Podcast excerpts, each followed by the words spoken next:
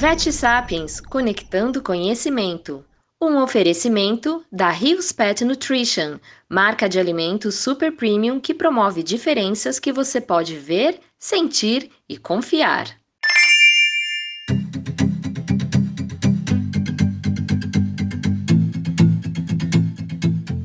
Olá, amigos do Vet Sapiens, amigos Vet Sapianos. Eu venho aqui trazer para vocês alguns conceitos e algumas dicas a respeito do gato constipado.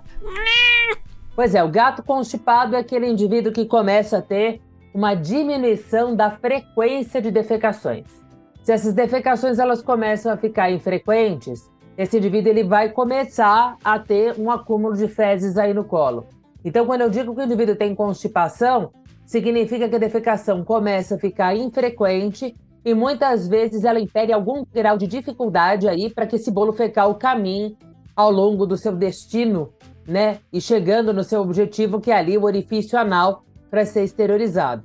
Normalmente, o indivíduo que tem constipação, quando a gente avalia clinicamente, clinicamente é até que ele está bem, mas se vocês palparem esse indivíduo, vocês vão perceber que a ampola retal e a porção final do cólon já um pouquinho de fezes. E se a gente perguntar para o tutor, o tutor conta para a gente: olha lá, eu percebo que essas fezes não saem tão brilhantes, me dá a impressão que elas estão mais ressecadas. Se essa constipação ela permanece, ela vai ganhando vulto, ela pode se transformar numa obstipação, que é o momento em que esse indivíduo para de defecar e evolui para aquilo que a gente chama de impactação fecal, que vai ser um quadro de acúmulo de fezes intratável Aqueles indivíduos que a gente não consegue dar um remedinho para o indivíduo aliviar. É aqueles que a gente vai ter que ser um pouquinho mais invasivo. E, é claro, se a gente tem uma evolução dessa obstipação, eu posso ter uma distensão danada dessa porção do intestino, que é o intestino grosso. É, eu tenho uma distensão do colo, uma distensão do reto, com grande acúmulo de fezes, de maneira que isso não tem mais como sair por um orifício natural. E aí a gente vai ter uma condição adquirida denominada megacolon. Portanto, a constipação, a gente vai simplesmente dizer que ela é a nossa prisão de ventre. É aquele indivíduo que deveria defecar todos os dias e começa a defecar dia sim, dia não, dia sim, dois não, dia sim, três não, e assim por diante. Se a gente trata a constipação, a gente já consegue evitar que ele evolua para as fases posteriores. Senão, pode ser que eu tenha um gato realmente enfesado.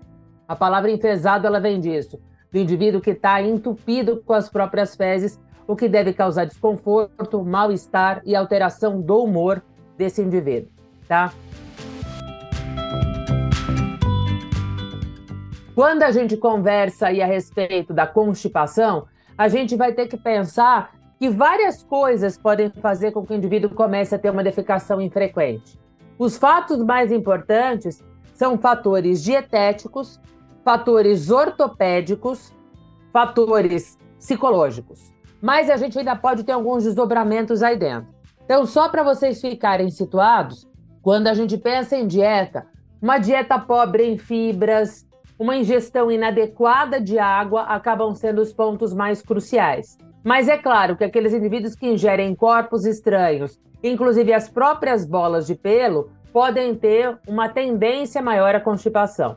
Quando a gente vai pensar em problemas ortopédicos ou neuroortopédicos, a gente vai pensar nas doenças articulares, então a doença articular degenerativa, que são as osteoartroses, e a gente vai pensar nas afecções da medula espinal, porque a gente vai comprometer ou a postura desse gato para defecar, ou a funcionalidade desse cólon e do ânus nas suas contrações. Então, todas as vezes que eu tenho um indivíduo constipado, eu preciso verificar se esse indivíduo tem artrite, artrose, alguma alteração em medula, que eventualmente, se eu não tratar essas alterações que são primárias, eu não consigo reparar a constipação. Muitos indivíduos podem ter problemas na região do ânus, afecções dolorosas, como, por exemplo, processos inflamatórios, neoplasias, eventualmente uma lesão traumática, que também podem comprometer a defecação. E a gente não pode esquecer que no ambiente dos gatos, eles gostam de banheiros limpos. Então, aqueles abrigos multicat, aquelas casas multicat, que eu tenho pouco banheiro para muito gato, o maior problema que eu tenho é quando ele não gosta do jeito que ele encontra o banheiro. Ou porque esse banheiro está muito sujo, ele tem nojo de entrar, ou porque esse indivíduo vai ter um granulado que não lhe seja muito agradável para pisar. E muitas vezes a gente vai pensar naqueles gatos que são os gatos que dentro de uma comunidade só apanham e acabam sofrendo bullying dos outros gatos, acabam sendo perseguidos por outros gatos, porque esses gatos ficam fóbicos, eles ficam escondidos e às vezes só usam os banheiros nos momentos em que eles estejam mais tranquilos. Agora, pessoal, a gente não pode esquecer que muitos pacientes podem ter problemas ortopédicos antigos que a gente nem pensa em pesquisar, como as famosas angústias pélvicas, que são traduções de um hiperparatiroidismo nutricional que a gente tem visto cada vez mais com a história da comida natural agora, então aquela pelve que fica fechada. A gente pode lembrar de indivíduos que tenham tido fraturas antigas em região de pelve também, fazendo uma consolidação, diminuindo aquele forame oval. E, queridos, todas as vezes que a gente atende constipação em um gato velho, um gato que já está evoluindo da, dos oito anos para mais, não se esqueçam da doença renal crônica. O gato com doença renal crônica muito frequentemente começa a constipar. Ele começa a perder muita água pela urina, então o cólon absorve mais água das fezes para que ele possa manter o gato hidratado. Só que isso, essas fezes ficam ressecadas, já tem dificuldade de andar ali dentro do trato digestivo. E um outro problema, indivíduo com doença renal crônica tende a ter hipopotassemia e oscilações nas concentrações de cálcio e fósforo. Portanto, cálcio alterado e potássio alterado também alteram a contratilidade do intestino. Então, se você atende um gato velhinho com constipação, lembrar de abordar a doença renal crônica desse gato e lembrar de abordar problema ortopédico que é frequente na idade.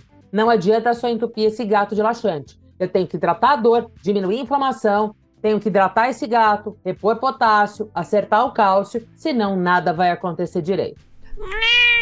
Outra coisa importante para a gente falar para vocês é com relação a medicações que a gente prescreve. Existem alguns medicamentos que efetivamente podem deixar o gato constipado. Dentre eles, a gente vai destacar o hidróxido de alumínio, muito utilizado no próprio doente renal crônico que apresenta hiperfosfatemia, Outro remédio que também pode causar impacto são os bloqueadores de canais de cálcio, como a anlodipina para os indivíduos hipertensos e o diltiazem para alguns indivíduos com cardiomiopatia de fenótipo hipertrófico. E a gente não pode esquecer dos opioides. É muito frequente que em pós-operatórios, quando se prescreve algum opiáceo como tramadol, por exemplo, os indivíduos eles não defequem por alguns dias. Então a gente não pode esquecer que existe também uma constipação iatrogênica, tá? Quando esse gato vem para a gente, como que vai ser a apresentação clínica desse gato? Normalmente, se ele só está constipado, o que o tutor vai falar para a gente é que realmente ele percebe uma frequência inadequada de defecações, uma frequência mais baixa, intervalos maiores entre defecações, e muitas vezes alguns gatos já estão evoluindo para obstipação a ponto de já mostrarem algum grau de prostração, de apatia. Alguns indivíduos, inclusive, já vomitam por conta da distensão por gases que o intestino nos segmentos craniais vai acabar apresentando. Quando a gente avalia esses gatos, muitos deles vêm desidratados, então vale sempre fazer aquela avaliação do gato como um todo. E se ele está desidratado, a gente vai ter que verificar se a desidratação é causa ou consequência do processo. Na palpação abdominal, a gente vai perceber que os indivíduos têm a retenção fecal na porção final ali do cólon e do reto, e às vezes, se ele está evoluindo para obstipação, até uma porção maior do cólon aí, preenchida por um conteúdo fecal mais firme. E a gente vai fazer a palpação retal, e muitas vezes, pela palpação retal, a gente também consegue evidenciar esse bolo fecal. E sempre é importante a palpação fecal para ver se não há obstrução nesse segmento. E é claro, fazer um exame neuroortopédico completo para a gente verificar se a gente descobre algum ponto de dor, alguma limitação neuroortopédica ou ortopédica desse gato para o agachamento, para a postura, para a defecação, tá? Muitas vezes, se ele defeca no consultório, a gente vai perceber que essas fezes estão ressecadas e a gente também vai tentar verificar se existe a eliminação de alguma coisa suspeita, como gramínea, como cabelo, como bolas de pelo, e de vez em quando a gente descobre que tem um monstrinho envolvido aí nesse processo. Alguns pacientes podem ter distensão gasosa das alças, né?